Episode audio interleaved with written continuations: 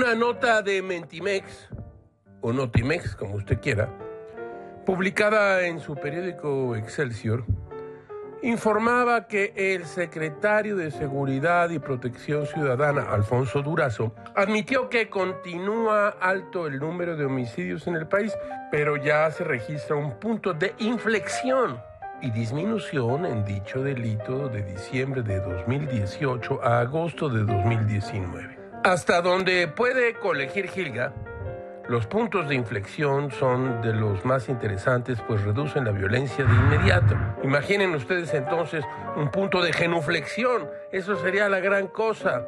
En lugar de cuerpos colgados de un puente, habría dedos, sí, dedos, dedos colgados de un puente.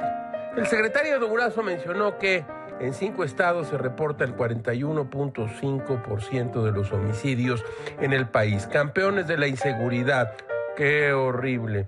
Pues no que ya se había contraído la balacera, pues al parecer no. En la conferencia mañanera, Durazo aclaró que todavía no hay nada que celebrar en el combate a la inseguridad, pero dio a conocer que la Guardia Nacional tiene 70.9% de aceptación. Gran noticia, la Guardia todavía no da golpe y ya tiene aceptación. Felicidades, caballo grande, ande o no ande.